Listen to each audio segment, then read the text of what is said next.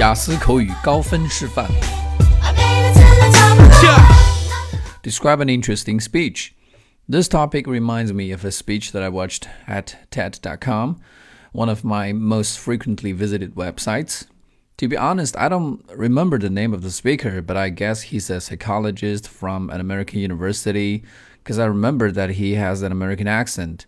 He's very active and dynamic.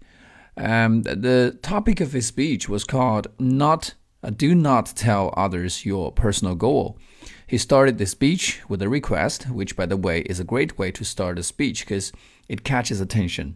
He asked the audience to think about the biggest personal goal, like losing 10 pounds or reading 10 or 100 books a year, and imagine telling that goal to someone you know. His theory was that telling others your personal goal will make you feel good about yourself because your friends will congratulate you and hail you. And once your mind perceives that, it will subconsciously think that it has already achieved that goal, and then it will hinder you from realizing your goal. I think it is a great speech because, first of all, the speech is new to me.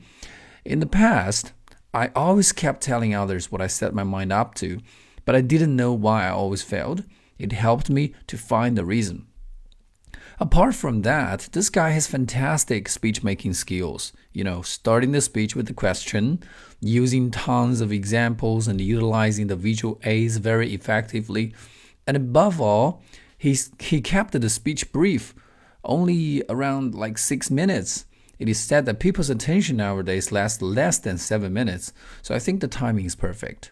In the future, I would love to learn some public speaking skills too. But since I've already told you this goal now, it's gonna be very hard for me to make it. 欢迎大家评论、点赞和转发这篇口语的文稿，大家可以在 www 点 ielts 零七三幺点 com 这个网站里面找到。